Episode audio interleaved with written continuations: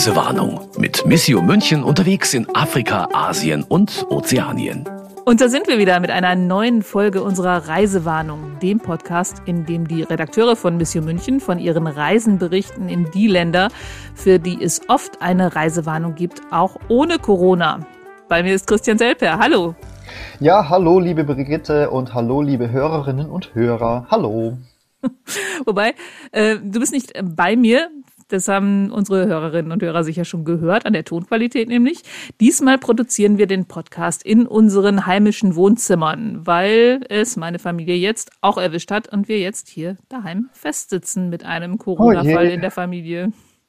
Ja, wir improvisieren ein wenig, aber das, glaube ich, hat ja der eine oder die andere draußen auch schon jetzt miterlebt, dass man einfach gezwungen ist, in Quarantäne zu sitzen für ein paar Tage und dann der Sturm hoffentlich wieder vorbeigeht. Das wünsche ich dir und deiner Familie natürlich auch, äh, liebe Brigitte. Und ähm, ja, wir schauen mal, wie es so klingt. Haben jetzt genau. eine Stunde Test hinter uns und zwar keine Corona-Tests, sondern Audio-Tests. Die haben wir auch hinter uns. Also ich bin im grünen Bereich beziehungsweise im Einstrichbereich an der richtigen Stelle. Ähm, aber ich hänge hier halt fest. Aber man wird ja erfinderisch. Und Gott sei Dank hat sich da ja einiges getan in den letzten zwei Jahren an, an technischen Möglichkeiten. Auch wenn es noch nicht so gut klingt und nicht so schön ist wie im Studio. Aber du bist gerade tatsächlich zurück von der Reise und hättest eigentlich total viel zu erzählen. Du bist nämlich letztes Wochenende zurückgekommen aus Kenia, Karibu zu Hause. Stimmt. Ja, danke. Ich bin wieder gut zurück. Es war eine spannende Reise im Auftrag von Missio fürs Missio Magazin in das wunderschöne Kenia und vor allem in Nairobi. Bin eigentlich voller Reiseerinnerungen. Mhm. Aber wir reden heute nicht über Kenia. Wir reden über Nordostindien. Magst du mal eben erklären, warum wir uns die Geschichte noch aufsparen?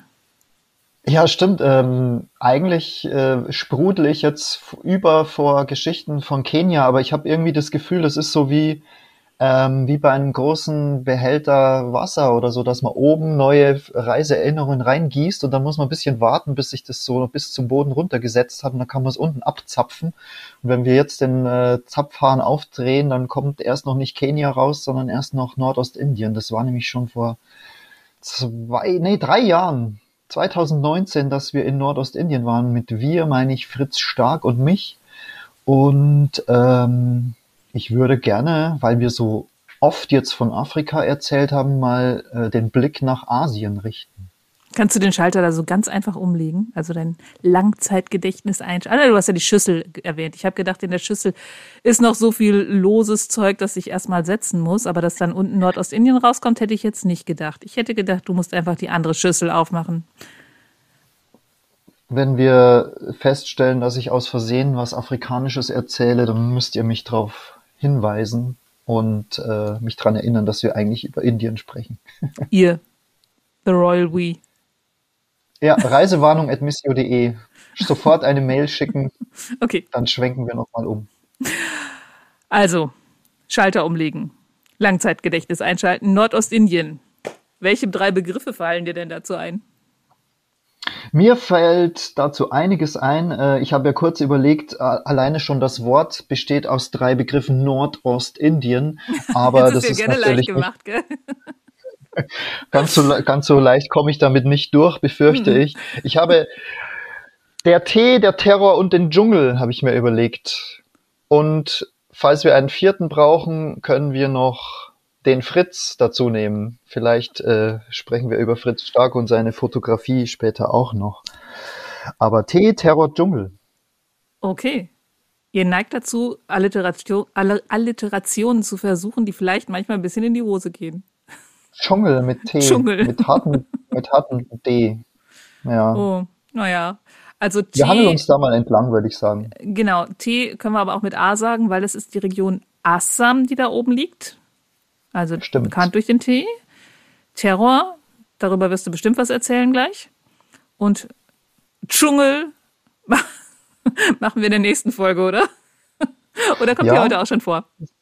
Mm, schauen wir mal, wie weit wir kommen, würde ich sagen. Okay, dann fangen wir mal an mit der geografischen Lage ähm, und den Länderinfos.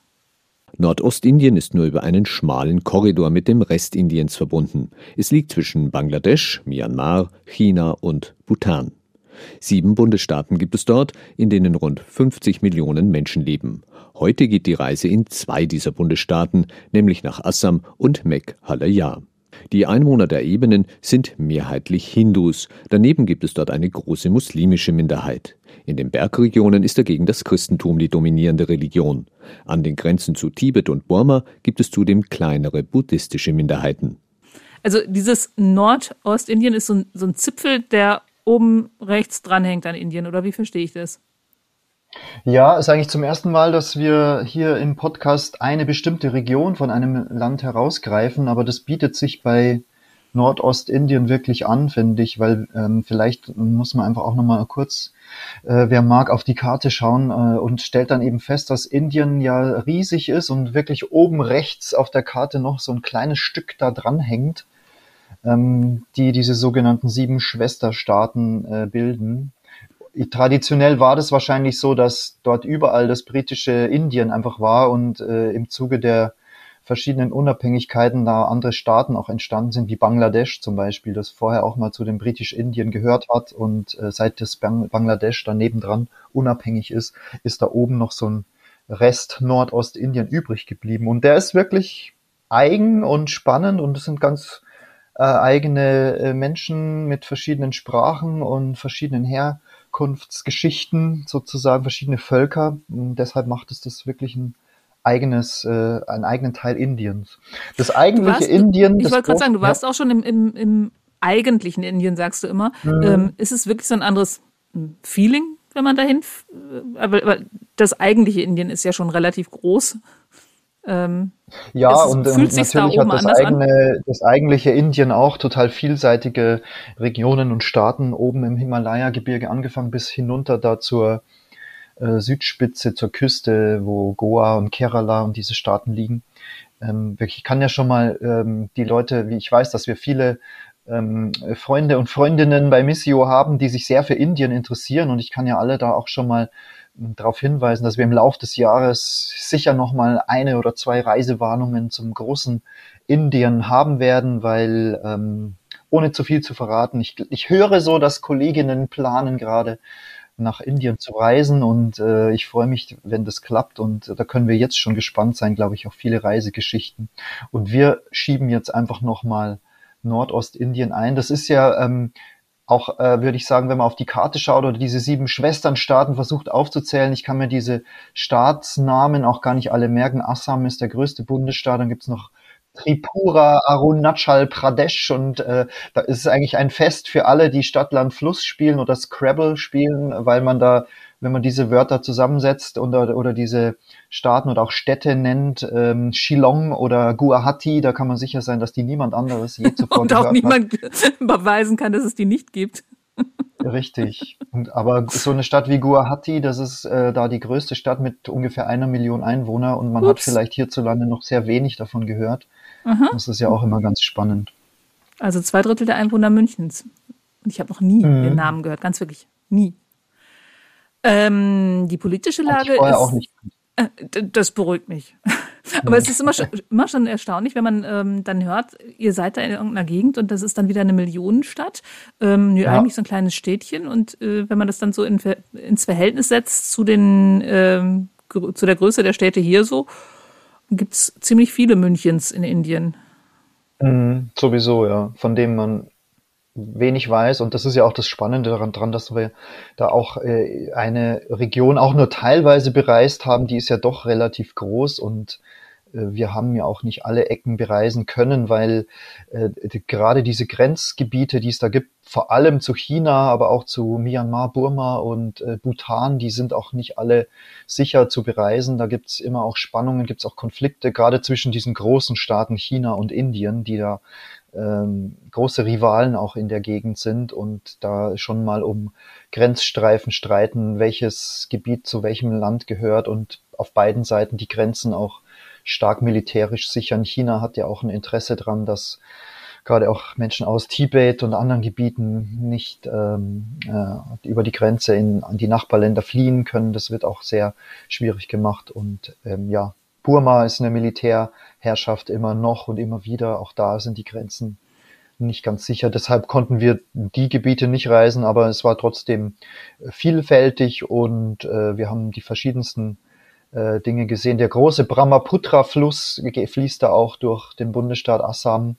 Ähm, also sobald man genauer hinblickt, merkt man plötzlich, dass man manche Dinge doch schon mal gehört hat. Den Fluss Brahmaputra kennt man ja auch von Bangladesch, glaube ich, da fließt er da hinunter ins Meer wenn ich jetzt mich nicht täusche. Und Assam, wie gesagt. Ich könnte dich nicht korrigieren. Also ich habe mir die, ja. die, Karte nicht so. Es ist einfach für mich schwierig, diese, diese Wörter mir zu merken, weil äh, mhm. für mich ist es irgendwie zusammengewürfelte Buchstaben. Du warst da und dann merkt man sie sich auch. Also Assam kriege ich ja. gerade noch hin. Ähm, ich weiß nicht, ob du dir den Namen des Erzbischofs der Gegend gemerkt hast, in der du warst. Ich glaube, es war den Staat Assam. Gibt es den? War, war das der Staat Assam oder war das äh, in der, also Bundesstaat wie Bundesland? Im Bundesstaat Assam gibt es genau. Und die, äh, was es noch komplizierter macht, ist, dass die katholische Kirche dort ähm, in manchen Gebieten sehr stark ist und die ihre eigenen äh, Gebiete, Bistümer und Diözesen benannt hat, die dann oft nochmal andere Namen tragen, die sich nicht unbedingt immer auf die Bundesstaaten beziehen. Dann äh, muss man oft immer noch zweimal hinschauen, wo man eigentlich genau ist. Aber den äh, Menschen, den du meinst, den wir dort getroffen haben, ähm, versuche ich gerade auszusprechen. Der Anfang ist ganz leicht. Erzbischof Thomas, Thomas das, das hätte ich Menam Parampil. No, Entschuldigung, jetzt habe ich dich unterbrochen. Nachnamen. Nochmal? Thomas Menam Parampil. Also eigentlich ist es ganz einfach. Man muss einfach wirklich ja, sich trauen, jeden Buchstaben auszusprechen, der da steht. Und dann klappt das ja. mit dem Indischen. Ähm, der hat nämlich gar keinen so ganz leichten Stand dort, weil du etwas geschrieben hast in deiner Reportage, dass, es, dass er irgendwelche schwarzen Kügelchen äh, aufbewahrt hat, die für traditionelle Waffen und für wohl ihn bestimmt waren. Was war da los? Ja, also ich muss sagen, diese Begegnung mit äh, diesem Herrn, also ich sage das ganz äh, vorsichtig und, und wertschätzend, der Erzbischof Thomas ist inzwischen ein älterer Herr, über 80, der war 82, als wir ihn getroffen haben, wird dieses Jahr eben 85 und ähm, diese Begegnung, muss ich wirklich sagen, gehört zu den beeindruckendsten die ich so auf diesen verschiedenen Reisen irgendwie hatte. Ich, ich habe vorher von ihm gelesen, ich hatte eben auch versucht, vorher Kontakt aufzunehmen, so dass wir uns treffen können und ähm, wusste eben, dass der sich einen Namen gemacht hat als Friedensstifter in der Region, was nicht immer eben ganz einfach ist. Und mh, mm, wir haben uns zweimal getroffen am Anfang der Reise und nochmal am Ende. Und beim ersten Mal im Gespräch hat er eben erzählt von seiner Arbeit, ähm, wie, welche, um welche Konflikte ging es da, wie haben sie versucht, die zu lösen. Und ähm, dann hat er eben auch beschrieben, dass er durchaus auch immer auf Widerstände gestoßen ist. Ähm, es geht da um verfeindete Völker, verfeindete Ethnien, die um Ressourcen äh, streiten oder die auch sich benachteiligt fühlen und das oft auch mit Waffengewalt ausgetragen wurde. Und er hat eben als er erzählt als Erinnerung zu an die viele dieser Konflikte, in der er bei der Lösung beteiligt war, hat er so eine Gewehrkugel bei sich behalten, die er in seiner Schreibtischschublade aufbewahrt, um ihn daran zu erinnern an diese vielerlei äh, vielgestaltigen Konflikte, durch die er auch selber durchgegangen ist, um eben auch sich daran zu erinnern, dass das alles gar nicht so ungefährlich war. Und dann hatte ich irgendwie. Also gedacht, waren diese Kugeln tatsächlich für ihn eigentlich bestimmt? Ja, ich glaube nicht, dass die auf ihn äh, geschossen so. wurde oder abgeschossen wurde, aber so wie er es beschrieben hat, ist er dort mal in einem Dorf gewesen und hat die eben aufgesammelt. Also da, da kam er in ein Dorf, an, in dem gerade ähm, das Gefecht vorbei war und ähm, dann hat er sich das sozusagen als, kann man das Souvenir nennen, ich weiß es nicht, aber einfach als, Mahnmal. Naja, als Gedenken. Und Mahnmal ja, genau. ist, glaube ich, mh, Mahnmal ist also wahrscheinlich Also Mahnung, Mahnmal ist wahrscheinlich ein bisschen grob ja. hochgegriffen, aber. Und ähm, äh, das, ist, das sind oft ganz komplizierte Verhältnisse in, in, so, einem, in so einer Vielvölkerregion, äh, die dieses Nordostindien ausmachen. Aber vielleicht ganz vereinfacht gesagt, er hat es auch beschrieben, es gibt dort immer wieder äh, Bestrebungen. Manche Regionen möchten größere Unabhängigkeit haben, manche fühlen sich stark vernachlässigt von der indischen Zentralregierung in Delhi, weil diese einfach auch weit weg ist und Indien große Entwicklungsfortschritte ja durchgemacht hat. Die haben sich ja aus in wesentlichen Ge äh, Gesellschaftsschichten auch aus der Armut befreien können. Aber gerade so eine Region wie Nordostindien fühlt sich da in vielerlei Hinsicht immer noch vernachlässigt. Mm, und dann kommt es zu Rebellengruppen, die sich im Dschungel formieren, die sich bewaffnen, die andere Dörfer angreifen und versuchen ihre Interessen gewaltsam durchzusetzen. Oft nennen die sich zum Beispiel Students Union, was eigentlich auf Deutsch ja Studentenverbindung äh, kling, heißt und erstmal gar nicht so sehr rebellisch sich anhört, aber oftmals äh, haben die sich so an in, in Schulen und Hochschulen formiert. Also das sind oft jüngere äh, Leute, die da so zu den Waffen gegriffen haben. Und für die Kirche war das eher zufällig, dass die da hineingeraten sind. So hat das Erzbischof Thomas beschrieben. Anfang ich wollte gerade sagen, Jahre. also wenn es da irgendwie schon ewig lange Stammeskonflikte gibt, was, wie kommt der, der Bischof dann dazu, da irgendwie ähm, dazu vermitteln? Warum das war so, den? dass ja, das war so, dass, dass ähm, dass es äh, in den 90er Jahren ein, eines dieser Gefechte oder einen dieser Konflikte gab und äh, die Kirche so über ihre Sozialarbeit versucht hatte, da den Menschen einfach zu helfen. Also, das, mhm. also die waren schon da und haben das gemacht, was Christen meistens in irgendwelchen Ländern machen, nämlich soziale Strukturen aufbauen oder Sozialarbeit. Ja, das, das klingt jetzt viel zu selbstverständlich. Also das war so, dass da ein Dorf angegriffen wurde und äh, Menschen geflohen sind. Also die, die Nein, wurden aus ihrem Dorf aber die Kirche war vorher schon dort. Ja, genau. Ähm, die mhm. wurden eben vertrieben und ähm, ja, plötzlich gab es da eben, hm, weiß jetzt nicht die Zahl, lass es mal vielleicht ein paar hundert Flüchtlinge irgendwo sein und äh, die hatten alle ähm, Bedarf an Hilfe, also an Essen, an Kleidung, an Decken, an Unterkünften. Und dann hat da die, die Kirche über Ordensschwestern geholfen, versucht Essen zu verteilen.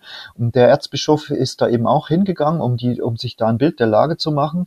Und der, der hat das immer noch, der kann das immer noch ganz lebhaft beschreiben, auch wenn das jetzt 25 Jahre oder so her ist. Und dann kam da irgendwann der Moment, an, an dem die gesagt haben, wir müssen noch mehr tun. Es reicht jetzt nicht nur ein bisschen Essen zu verteilen. Das scheint da wirklich eine große Notlage zu sein. Die Menschen sterben uns hier einfach weg, weil niemand denen hilft und weil dieser Konflikt nicht gelöst ist. Und dann haben die sich versucht vorzutasten, wer sind denn da die Konfliktparteien, worum geht's da eigentlich, worum streiten die jetzt gerade?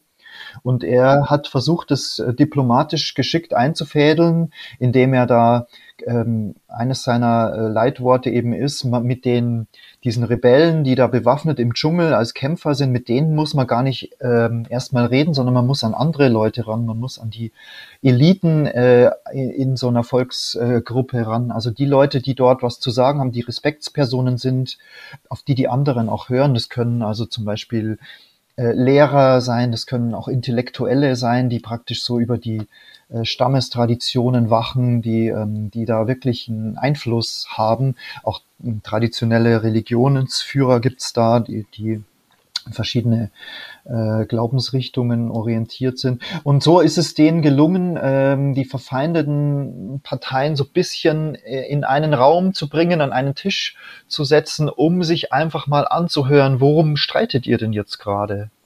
Und, ähm, und und wenn das mal auf dem Tisch ist, das fand ich wirklich faszinierend, klingt eigentlich total einfach, aber man muss es erstmal machen. Man kennt das auch aus dem Familienbereich oder im Privatleben oder wie auch immer. Man, äh, man hat dann so eine Wut aufgebaut, vielleicht manchmal, weil man um irgendwas streitet. Ähm, und, und das hat er eben äh, gesagt, man muss erstmal cool down the anger. Man muss erstmal so diese, diese Wut, diese Temperatur, die so hochgekocht ist, die muss man erstmal so ein bisschen runterregeln können. Man muss da erstmal so ein bisschen die Luft rausnehmen und dann sind mal und dem anderen mal so richtig die Meinung sagen sozusagen. ja, das, also so bei genau. privaten, wenn man sich da mal einmal angebrüllt hat, äh, mit der Bereitschaft dann aber auch mal dem anderen zuzuhören, dann kann man, dann kann man erst anfangen auch zu überlegen, wie, ja. wie man da miteinander auskommt. Man muss ja nicht unbedingt ein Bier zusammen trinken gehen.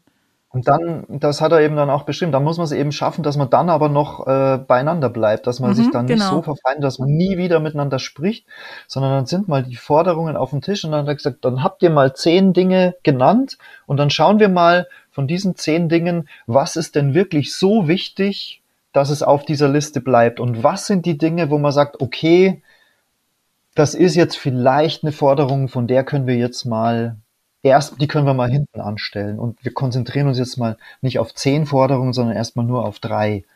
Und, und, und dann ist man schon so im Gespräch und plötzlich stellt man dann fest, ja, hier ist also vielleicht ein Streit um die Dorfgrenze, da wohnen die einen, hier wohnen die anderen. Wenn man es vielleicht irgendwie schafft, dass die äh, den Brunnen gemeinsam benutzen. Ich fantasiere da jetzt so ein bisschen, mhm. aber so, um solche Beispiele geht's da letztlich, ne, dass man dann, ähm, also ein dann diese große ja. ja, genau. Und, und wenn es dann um die große Forderung geht, wir wollen eigentlich ein unabhängiger Staat werden, dann stellt man fest, das ist wahrscheinlich die komplizierteste Forderung. Die muss man dann erstmal hinten anstellen lassen und, und versuchen langsam einzufädeln. Oder rauszufinden, warum denen, das so wichtig ist, ja. Ja, genau. Und ähm, das ist denen in mehreren Konflikten gelungen. Also äh, zwischen elf und zwölf, die, die sind dann auch bisschen zurückhaltend und treten nicht immer so ganz in der Öffentlichkeit wirklich als Vermittler auf, als große äh, als große Friedensverhandler und so weiter. Aber es ist wohl schon so, dass es äh, über zehn solcher Konflikte sind, die genauso schnell auch dann wieder beendet werden können, wie sie aufgeflammt sind. Das dadurch, dass die dann auch eben so eine Art, die nennen das äh, Peace Mission Team, das also, der hat da seine Leute, die er dann auch ganz schnell im Ernstfall zusammengerufen hat, die dann zusammengetreten sind und äh, ganz schnell auch eingreifen konnten. Also der wird da mehr oder weniger als Schiedsrichter genutzt. Warum hat er da so ein Standing? Warum ist der da so akzeptiert? Ich glaube, dass der sich das erarbeitet hat. Also durch diese erfolgreiche Vermittlung, weil ähm, wir hatten ja eben auch, das haben wir auch als Startfoto für die Reportage genommen. Er hat es in dem Gespräch ja auch berichtet, dass es durchaus Widerstände immer gab. Die kamen auch mal in ein Dorf. Ähm, da hing ein transparenten Banner Mission Go Back, also die Mission soll weg oder Mission hau ab, das kann man so verschieden mhm. übersetzen, aber das war so eine Parole gegen diese Intervention äh, von seiner Seite. Eine von den Rebellengruppen, die waren da erstmal nicht so begeistert, dass die sich da einmischen in den Konflikt und auch dann versuchen, wie gesagt, to cool down the anger. Die waren da eben noch wütend und äh, wollten sich da nicht gleich auf diese Friedensgespräche einlassen. Dieses Transparent, das so mit handgemalt rote, roten Buchstaben ist. Das hat er auch bei sich eben aufgehoben und da noch uns nochmal gezeigt, hat aus dem Regal geholt. Ähm, und über die Zeit würde ich einfach sagen, ist es gelungen, dass sich, dies, die, sich diesen Respekt einfach zu erwerben, weil die Menschen gesehen haben. Er hat das ja auch ganz gut benannt. Ich habe das ja auch zitiert. Even the fighters want peace. Also auch die, auch die Kämpfer wollen den Frieden eigentlich. Die wollen, es ist ganz selten, dass, dass Rebellenkämpfer ewig äh, im, im Dschungel sitzen wollen und äh, ewig weiterkämpfen wollen. Eigentlich hat jeder das Interesse an Frieden, aber es muss halt ein Frieden sein, der für alle akzeptabel ist. Mhm. Ja klar, aber keiner will verlieren. Das ist der Punkt. Ja, richtig. Und Erzbischof Thomas Menamparampil, um den Namen nochmal so schön klingen zu lassen, ist eben auch eine Stimme, die in der Öffentlichkeit gehört wird. Der ist auch journalistisch tätig, schreibt auch Texte für verschiedene Zeitungen und, und Medien, meldet sich auch durchaus kritisch zu Wort, hat das jetzt auch getan, als die Regierung von äh, Premierminister Modi stark in der Kritik stand während der Corona-Zeit von der Indien ja auch stark betroffen wurde ja. in verschiedenen Wellen, obwohl das auch man wirklich unterschiedlich auch betrachten muss in verschiedenen Regionen, in verschiedenen Bundesstaaten dieses riesigen Kontinentes. Aber da gab es ja starke Kritik auch an der Regierung, dass die zum Beispiel verschiedene Hindu-Pilgerfeste äh, erlaubt hatten, ja, genau. obwohl die Corona-Zahlen sehr hoch waren und, und nachher es auch zu erheblichen Ausbreitungen und Ansteckungen kam. Und da hat sich jemand wie Erzbischof Thomas auch kritisch zu Wort gemeldet. Er hat geschrieben, dafür ist die Regierung Modi verantwortlich und sie wird nach der Corona-Zeit sich dafür rechtfertigen müssen. Das ist in Indien schon ein mutiges Statement gegen so eine starke Figur wie dieser Premierminister. Da muss man sich erstmal trauen, sich so zu äußern in der Öffentlichkeit. Ähm, vor allem als Christ, als Angehöriger einer Minderheit. Wollen wir das jetzt schon thematisieren oder sollen wir das erst ein bisschen später machen? Ja, das äh, schwingt natürlich immer mit, da hast du recht. Ähm, die Christen sind in ganz Indien eine Minderheit, auch wenn sie in manchen Regionen, auch in Südindien, Kerala zum Beispiel, aber eben auch in Nordost, in manchen Staaten, auch wenn sie dort die Mehrheit haben. Aber Christen sind aufs Ganze gesehen eine Minderheit und derzeit regiert eine hindu-nationalistische Regierung in Indien, die versucht, die Hindus als Mehrheit wirklich äh, noch dominanter zu machen und Minderheiten, die Christen, aber auch Muslime in vielen Regionen Indiens sind doch stark benachteiligt. Also das gerade schon gesagt, das Ziel dieser Nationalisten ist eine, eine Hindu-Nation. Mhm. Und du hast was geschrieben in der Reportage von einem Kampfhund RSS und einem Bischof Michael und einer, einem Anschlag auf eine Don Bosco-Statue. Also das ist, das ist so, dass es immer wieder zu Vorfällen kommen kann, ähm, oft auch aus nichtigem Grund oder man nicht so genau weiß. Also dass Kirchen beschädigt werden, dass Moscheegemeinden angegriffen werden und ähm, die Partei BGP, die jetzt gerade regiert, hat so einen, ähm, wie soll man das nennen, paramilitärischen Arm, eine Bewegung, die RSS heißt. Das ist so eine, ja, so eine Art quasi Armee, die die haben. Orientiert sich auch stark an nationalsozialistischen Gruppen, die es da eben früher auch gab, SA, Hitler, Jugend und so weiter. Und die durchaus mal auch. Also da ja auch ähm, diese Wortwahl Kampfhund. Mm, ja, genau. Ja. Ähm, wir waren also, äh, eine Station auf unserer Reise war die Stadt Tespur. Das ist eine kleinere Stadt, so im Zentrum von Assam, Bundesstaat Assam. Und ähm, da gibt's eben auch eine kirchliche Präsenz. Ähm, das ist ja schon so, dass die katholische Kirche ähm, genauso wie äh, Muslime nicht im Verborgenen agieren müssen. Es gibt schon Minderheitenrechte in Indien. Indien ist da ja auch wirklich weit fortentwickelt und ganz äh, vielfältiger Staat äh, in vielerlei Hinsicht. Trotzdem ist es so, dass diese Minderheiten immer mal sich unsicher fühlen und äh, gerade in Tespur, da gab es vor einiger Zeit, kurz, ich weiß nicht, einige Monate bevor wir dort waren, ähm, gab es äh, einen Vorfall, dass eine Statue von äh, dem Johannes Don Bosco, also dem Gründer der Salesianer oder Don Bosco Gemeinschaft oder auch der vielen ähm, Berufsschulen, Don Bosco Zentren, die es ja weltweit überall gibt, auch hier in Deutschland. Und da ist eben eine Statue am Eingang so dieses Geländes und die ist hinter, hinter, einer, hinter einem Glas, hinter Glasscheiben so eingekleidet und ähm, ja, die wurde nachts einfach mal beschädigt. Die Glasscheibe, glaube ich, wurde eingeworfen oder die Statue selber auch beschädigt. Genau weiß ich das jetzt gerade nicht mehr, aber das Wichtige daran ist, dass man da morgens eben sieht, oh je, nachts war jemand da und hat es bei uns kaputt gemacht. Und dann weiß man nicht so genau, war das jetzt nur die Dorfjugend, die da Steine geschmissen hat? War das jetzt nur so eine Art junge, dummer Jungenstreich, wie man das dann nennt? Ja. Oder ist das jetzt ein gezielter Angriff? Ist das eine Art Warnung? Passt mal auf äh, was ihr so treibt hier. Das ist eben dieses Klima, in dem religiöse Minderheiten in Indien da oft äh, sich befinden. Also die können einerseits sich frei bewegen, die können ihren Glauben ausleben, gerade auch katholische Gottesdienste, die werden ganz farbenfroh gestaltet mit viel Musik und Tanz. Das wird, findet alles nicht im Verborgenen statt. Und trotzdem gibt's immer so dieses Element, ähm, wie soll man das nennen, streckt mal euren Kopf nicht zu weit raus oder werdet, werdet mal nicht zu selbstbewusst. Dieses Ding schwingt da immer so ein bisschen mit. Und wenn dann irgendwas passiert, dann fragt man sich halt, wer war es? War es irgendwie von, von Seiten des Staates oder von irgendwelchen Nachbarjungs? Genau, ich, und ich erinnere mich ganz stark dran, wir waren ähm, ja Ende Januar dort und im Ende Januar ist in Indien gibt's einen Feiertag, der heißt Republic Day, also Tag der Republik.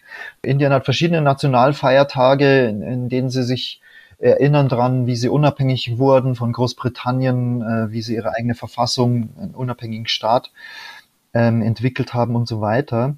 Und an diesem Tag der Republik, da waren wir eben auch ähm, in der Stadt Tespur, und in jeder großen Stadt gibt es eigentlich da Kundgebungen, die, das Militär macht eine Parade, es gibt äh, Ehrengäste, Politiker machen Ansprachen und feiern so ein bisschen einfach sich selber oder Indien zeigt da einfach sich als selbstbewusster Staat, selbstbewusste Nation. Aber in der Vergangenheit war das immer auch ein Sicherheitsrisiko oder ist es auch immer noch. In verschiedenen Ecken des Landes ist immer, gibt es da immer Warnungen, hm, Polizei und Sicherheit wird hochgefahren. Und an dem Tag war es eben auch so, dass der Bischof Michael Toppo, den wir da besucht hatten, katholischer Bischof von Tespur, der hatte eben auch eine Warnung erhalten. Er hatte vor, äh, in ein Dorf zu fahren und an dem Feiertag da eine Messe zu zelebrieren, die Menschen zu treffen, einfach da präsent zu sein.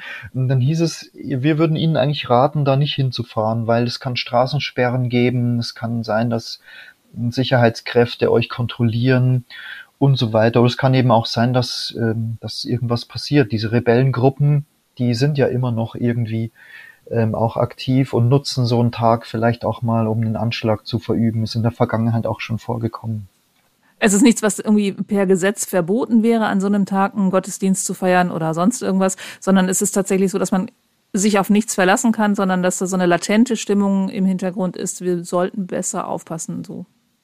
Ja, man muss wohl einfach die Lage immer genau beobachten und ähm, sich auch dann informieren lassen von äh, jeweilig äh, dem Ort, äh, an dem man hinfahren möchte. Die Menschen kriegen das da Ort äh, oft ja auch mit, ob da äh, irgendwas äh, im Schwange ist oder nicht. Und wir saßen da eben zusammen. Morgens kann ich mich erinnern und der Bischof hat entschieden, nein, er will trotzdem hinfahren. Er will jetzt seinen Plan nicht ändern. Er schätzt das jetzt für sich so ein. Er hat den Leuten da versprochen, hinzukommen, hat er gesagt. Ich glaube, die wollten äh, es war irgendein Anlass, ich glaube, die wollten eine Kapelle einweihen. Also es war so ein, so ein offizielles Ding, für das er auch eine Einladung hatte. Das wollte er da wahrnehmen. Ähm, aber es war dann so, dass wir entschieden haben, es ist besser, wenn die beiden Gäste aus Deutschland nicht mitkommen, wenn, wenn das so ein bisschen weniger okay. Aufmerksamkeit alles erzielt. Und wir sind dann eben nicht mitgefahren. Das war dann einfach die Entscheidung. Es ist dann für ihn auch alles gut gegangen, ohne Probleme. Wir waren äh, in der Stadt Tespur unterwegs und haben so ein bisschen selber uns äh, den Republic Day angeschaut. Da konnten wir uns schon Wie frei bewegen, haben da auch die das war, das fand ich wirklich beeindruckend, weil das einfach, ähm, ja, das war schön zu sehen, dieses, dieses Land Indien da zu sehen, wie die sich ähm, ja, wie das einfach eine, eine tolle Nation auch ist, mit allen Problemen, was Indien ja wirklich hat seit Jahrzehnten in vielerlei Hinsicht. Aber das war eigentlich eine ganz äh, lustige Veranstaltung auch. Da wurde, da wurde nicht nur äh, die Militärparade zelebriert, sondern waren auch Schülergruppen, die Tänze einstudiert hatten, die auch ganz neugierig dann waren, als sie uns gesehen haben. Ich erinnere mich da auch an ein Gespräch mit zwei äh, äh, Jungen, die, die gefragt haben, wo wir herkommen und die waren ganz stolz dann ihr Englisch auch zu präsentieren und äh, mit uns sich zu unterhalten und Fragen zu stellen.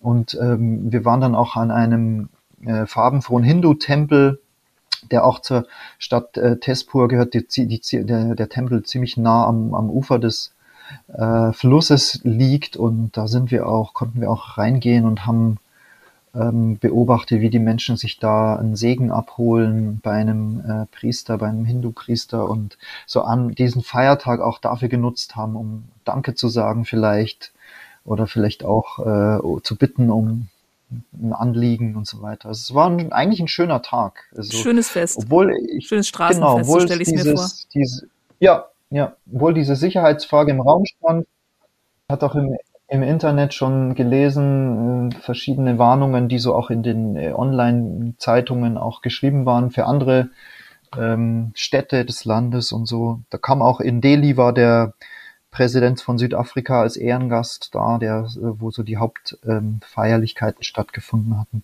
Und am Ende war das wirklich ein schönes Fest. Ja, es gibt auch Souvenirfotos mit äh, jungen äh, Soldaten aus der Armee, die sich da mit uns fotografieren lassen wollten, die so ganz bunte braune Uniformen mit äh, farbigen Federn als Kopfschmuck hatten. Vielleicht können wir das ja dann auch Bunt, noch der braun? Wie, wie braun ja, ist müsst bunt? ihr, müsst ihr euch die Fotos vielleicht anschauen in der Podcast-Beschreibung. Dann weiß man schon, was gemeint ist. Also wir stellen sie dann rein, okay. Ja. Genau. Aber braun und bunt geht bei mir irgendwie gar nicht zusammen. Na, ich Ähm, habe hier das Magazin vor mir liegen. Auf der Seite bla bla bla ist auch ein Foto drin. Dann beschreibe ich es nochmal für alle, die, die, Ja, genau. die das jetzt nicht parat Sag mal erst, welche, welche Ausgabe des Magazins es ist. Dann kann man nämlich auch online nachschauen unter missio.com. Machen wir doch bisschen Werbung. Die Ausgabe 5 2019. Genau, www.missio.com kann man viele schöne Magazine digital nachblättern. Jeder, der möchte, kann es auch bei uns bestellen. Reisewarnung.missio.de. Wir haben im äh, Lager, glaube ich, noch ein paar Hefte übrig. Die könnten wir auch gerne kostenlos verschicken. Meldet euch gerne. Ah, also wenn Und wer sich über die, ey, war das jetzt das Angebot? Stopp. Das Angebot ist echt, wenn du über reisewarnung.missio.de eine Mail schreibst, kriegst du das ein oder andere Magazin kostenlos. Das machen, sagen Ja. wir doch hier nochmal ganz laut. Habe ich das jetzt voreilig jetzt versprochen, aber wenn es Ja. gesagt ist, muss man sich dran halten. Das will ich doch mal schwer hoffen. Also, liebe Nein, das- das- Leute, die ihr zuhört, schreibt eifrig und gerne auch Feedback an uns. Gut, das Bild. Das wir dann Ja, sehen können. auf der Seite 36, hier habe ich es, ich zeige es dir. Die haben eine braune Uniform und dann haben die so einen äh, roten Turban oder was ist das denn, was die da so aufhaben? So eine Art. ja, zwischen äh, Turban und geschmückter Helm irgendwas. Und dann ist Ja, auch ein genau. Federschmuck obendrauf. Und Oder sind ist das Federn? Wie so, ein, wie, so ein, wie so ein Hahnenkamm. Das ist so ein, ja, das sind so gefaltete Tücher. Ich glaube, dass die so ein Ah. farbiges Tuch zum Turban gefaltet haben und es dann oben Und vorne mit viel Haarspray festgemacht. Hm, Wahrscheinlich, ja. Ich glaube, dass man mit der Uniform keinen Krieg führen kann. Das ist wahrscheinlich nur die für die Parade. ja, wenn du damit Feiertag. durchs Gebüsch schleichst, ist es, glaube ich, eine gute Zielscheibe. Wie heißen die denn nochmal? Ausgehuniformen. Das genau, das ist das allgemein das Schöne an Indien, dass es immer farbenfroh und ähm, ja bunt ist. Indien einfach an vielen Ecken, einfach Mhm. überall und Auch in selbst beim Nordostindien. Militär. Ja. Selbst beim Militär, genau. Der Bischof ist gesund zurückgekommen, hast du gesagt? Ja, Abends? der kam zurück.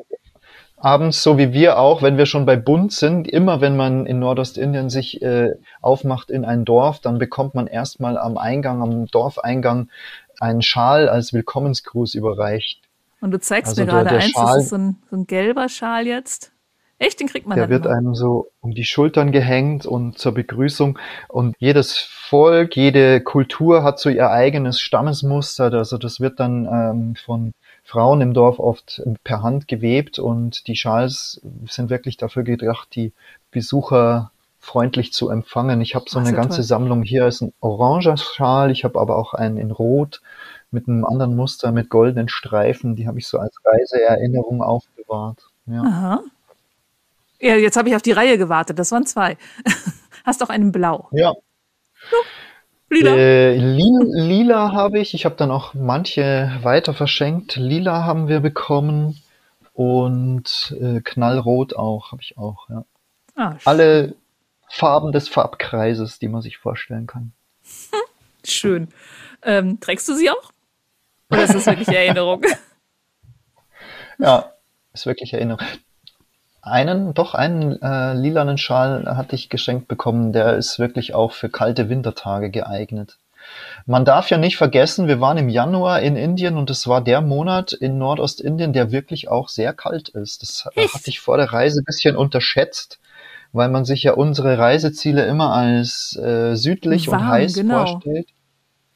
Aber dieser Monat in Nordostindien war wirklich kalt und äh, dadurch, dass es eigentlich den Rest des Jahres nicht so kalt ist, sind viele Gebäude nicht regelmäßig geheizt, weil die eigentlich für einen Monat des Jahres da nicht extra eine Heizung eingebaut haben.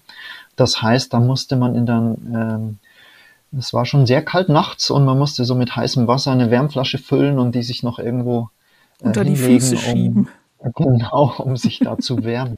Ich will es jetzt nicht übertreiben, wir haben es ja gut überlebt und es war ja auch nicht so schlimm, aber es war schon Aber was heißt das in Grad Celsius? ich, wenn ich mich recht erinnere, war das so im einstelligen Bereich und es ging auch schon gegen Null, ja. Wow. Ist, es hat nicht eisig gefroren, aber es war Nee, doch, aber wenn es nicht geheizt ist, ist das schon ordentlich Ja. kalt. fand ich auch, ja. Also einerseits hast du da diesen Bischof äh, getroffen, der als Friedensvermittler respektiert ist. Dann hast du einen Bischof getroffen, der durchaus manchmal ein bisschen Angst haben sollte. Und dann gibt es aber auch noch Christen, die dort tatsächlich eine wirtschaftliche Alternative aufbauen, weil sie aus Gegnern versuchen, Teebauern zu machen, hast du geschrieben. Also eine Kirche, die Kirche hat tatsächlich eine Fabrik gebaut, gekauft und kauft die Ernte von 400 Familien auf und 12.000 Menschen profitieren davon.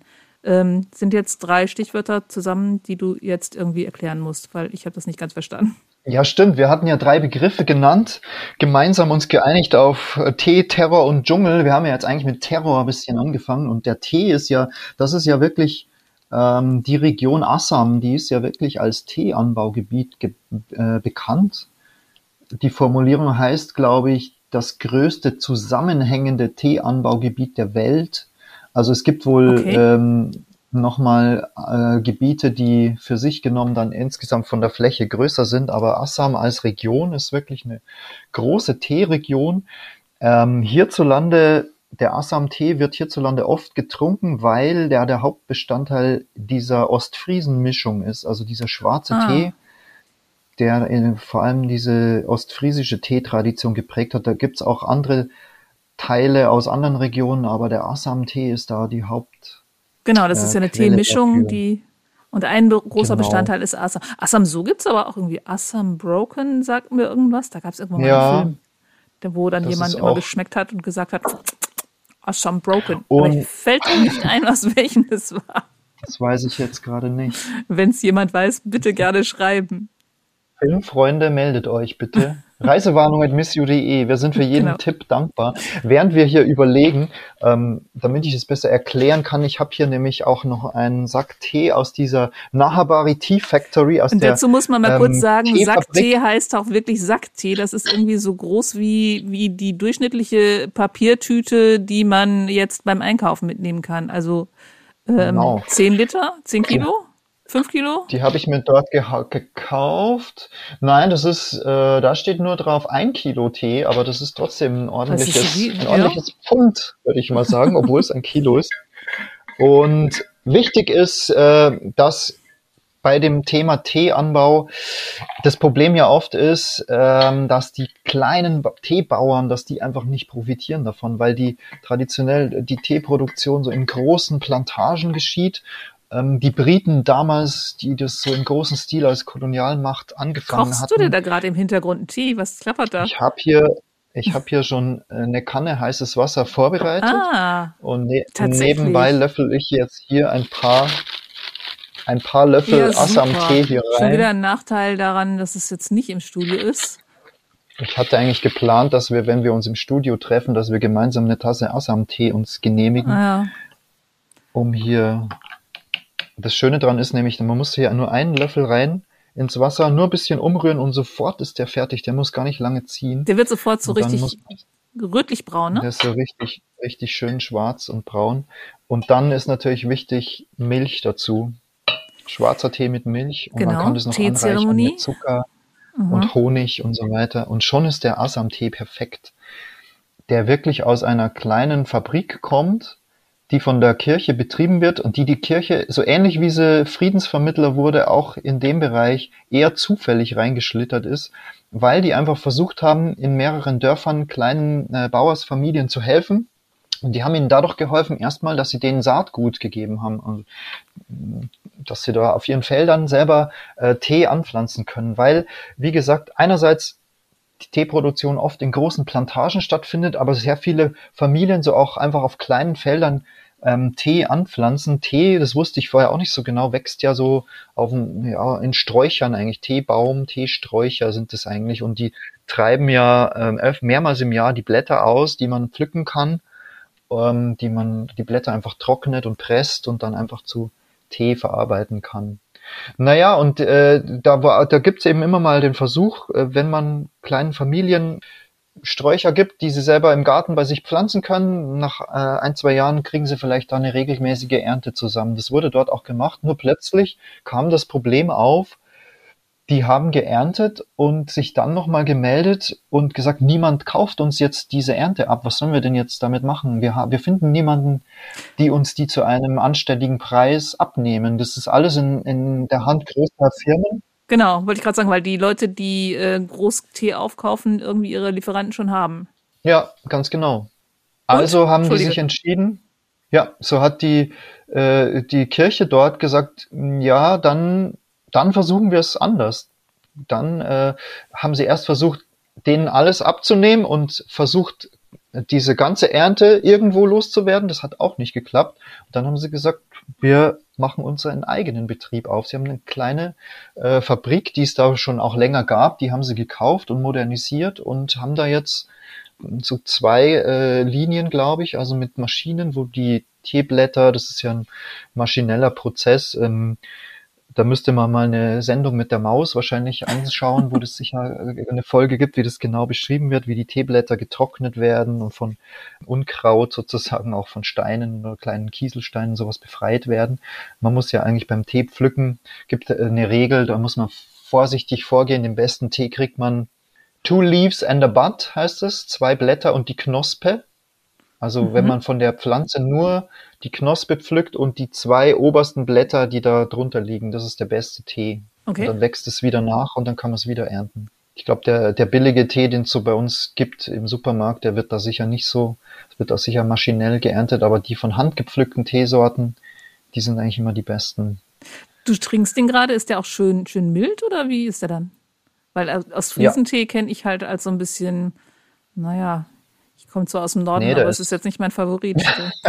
das ist ein bisschen hustenanregend. Ich sage ja, es muss Milch rein, Honig rein und Zucker rein, dann ist er wirklich.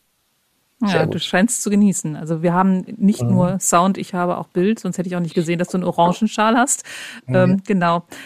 Gut, jetzt haben sie also diese Nein, nochmal zum Produktionsprozess. Ich erinnere mich daran, dass ich dich bei der Baumwolle damals ziemlich aus dem Konzept gebracht habe. Sag mir, wenn, es wenn ich es jetzt wieder tue. Also der Tee muss getrocknet werden und dann von Steinchen und äh, Unkraut befreit werden und dann wird er irgendwie gehackt und dann verpackt. Ja, ich glaube, so kann man es ganz vereinfacht beschreiben. So das machen die da und an wen verkaufen? und außer dir, wer kauft es dann jetzt noch? Ähm, die haben ähm, eine Vertriebsstruktur in dem Sinn, dass sie ihre eigenen Institutionen beliefern, also kirchliche Einrichtungen wie zum Beispiel Schulen oder ähm, Krankenhäuser, aber einfach auch ähm, Ordensgemeinschaften zum Beispiel, die ja eben auch Teetrinker sind.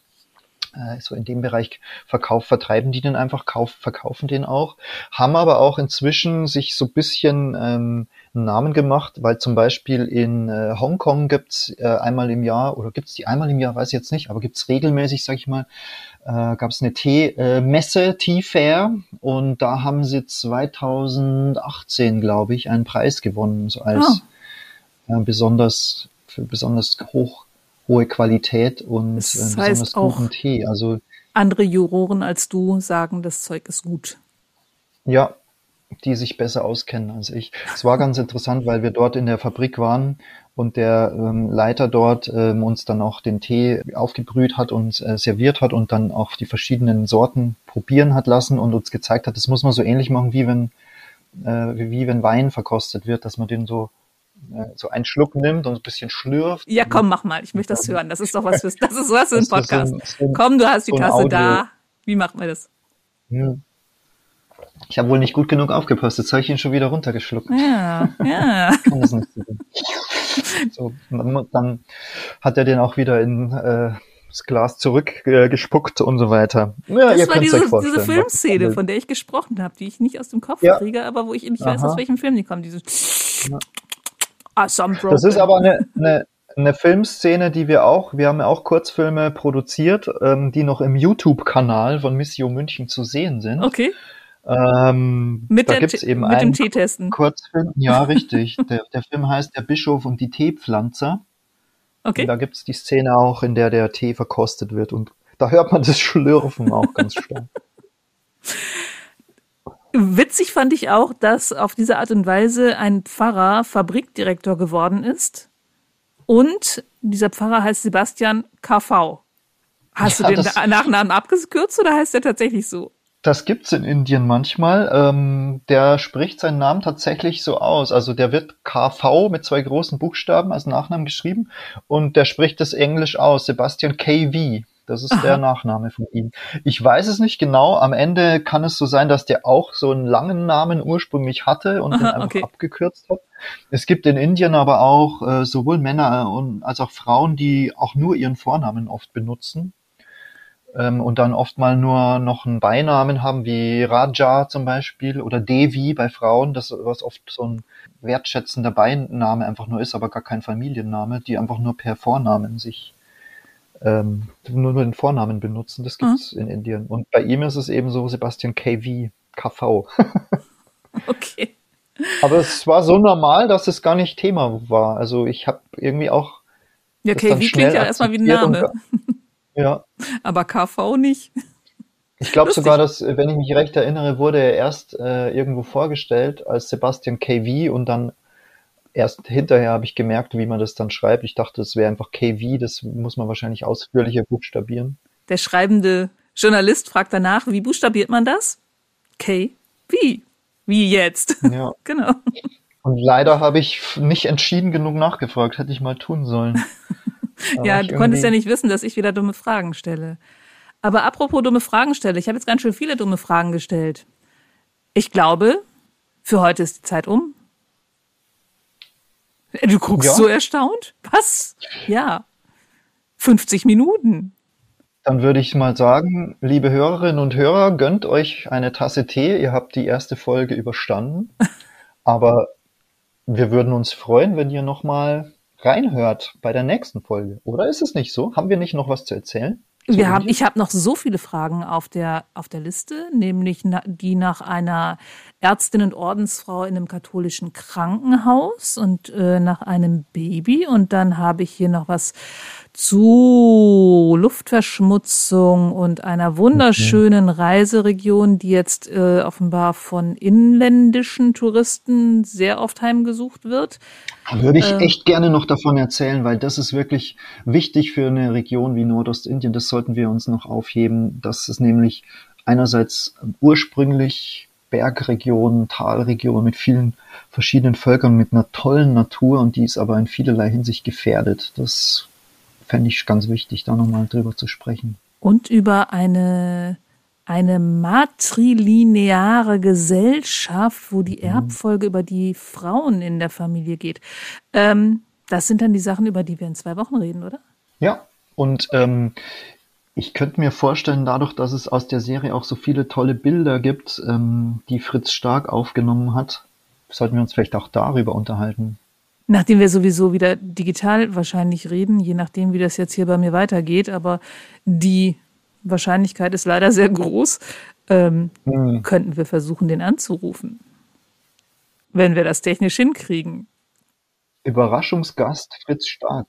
Ich Ja, glaube, nachdem wir die Überraschung zwei. Wochen im Voraus ankündigen, ist die Überraschung nicht so groß. Nur wenn es dann, dann nicht klappt, dann müssen wir drüber reden. Ja, richtig. Wir versuchen das mal. Wir versuchen mal. das.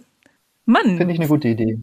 dann würde ich sagen, verabschieden wir uns für heute, hören uns in zwei Wochen wieder. Und ich freue mich schon drauf und weiß sogar schon, was kommt. Unglaublich. In zwei Wochen, das ist dann der, ich schau mal schnell, ich habe doch den Kalender vor der Nase. Das ist dann der 17. März. Und dann hören wir uns wieder. Bis dahin.